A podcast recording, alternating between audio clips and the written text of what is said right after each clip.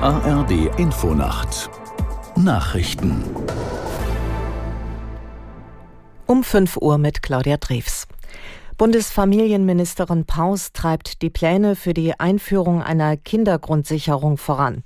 Die Grünen-Politikerin teilte mit, sie habe den Gesetzentwurf jetzt dem Kanzleramt und dem Finanzministerium übermittelt. Aus der Nachrichtenredaktion Christoph Johansen. Paus bekräftigte, die Kindergrundsicherung werde kommen. Dem Nachrichtenportal The Pioneer sagte sie, der Gesetzentwurf sei inzwischen im Vorhaben-Clearing, also der Koordinierung zwischen den Ministerien. Wie von Bundeskanzler Scholz gewünscht, habe sie unterschiedliche Varianten vorgelegt. Mit der Kindergrundsicherung will Paus Leistungen für Familien zusammenfassen und diese auch erhöhen.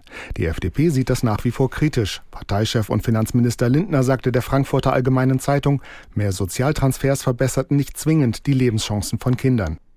CDU-Generalsekretär Linnemann hat ein umfassendes Programm angemahnt, um die deutsche Wirtschaft international wettbewerbsfähig zu machen. Linnemann sagte, es bringe nichts, hier und da Abschreibungsregeln zu verbessern. Das Land brauche vielmehr ein Gesamtkonzept, eine Agenda 2030. Es gehe darum, dass Leistung sich lohne, fördern und fordern wieder stattfänden und der Staat funktioniere. Linnemann hob auch die Bedeutung niedriger Energiepreise Krise hervor.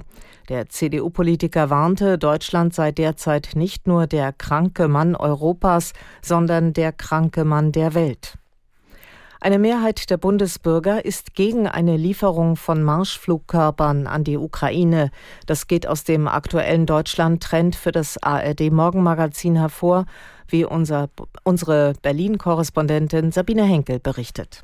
Nein sagen 52 Prozent. Gefragt wurde nach Taurus. Das sind Marschflugkörper, die Ziele in großer Entfernung erreichen können. Der Kanzler denkt darüber nach. Andere Politiker wollen ganz klar liefern. Und in der Bevölkerung überwiegt Skepsis, so wie bei Kampfflugzeugen auch. Wenn man sich die Parteianhänger anschaut, dann sind eher die der Grünen und die der FDP für das Liefern. Sehr klar dagegen sind die der AfD. Und bei SPD und Union hält sich das die Waage. US-Präsident Biden empfängt heute den japanischen Regierungschef Kishida und den südkoreanischen Präsidenten Yoon. Das Gipfeltreffen auf dem Landsitz Camp David im Bundesstaat Maryland ist das erste seiner Art. Laut US-Außenminister Blinken soll es eine neue Ära der trilateralen Zusammenarbeit einläuten. Themen werden unter anderem die Sicherheits- und die Wirtschaftspolitik sein. Im Mittelpunkt dürften die Spannungen mit China und Nordkorea stehen. Japan und Südkorea sind wichtig wichtige Verbündete der USA in Asien, haben untereinander aber angespannte Beziehungen. Soweit die Meldungen.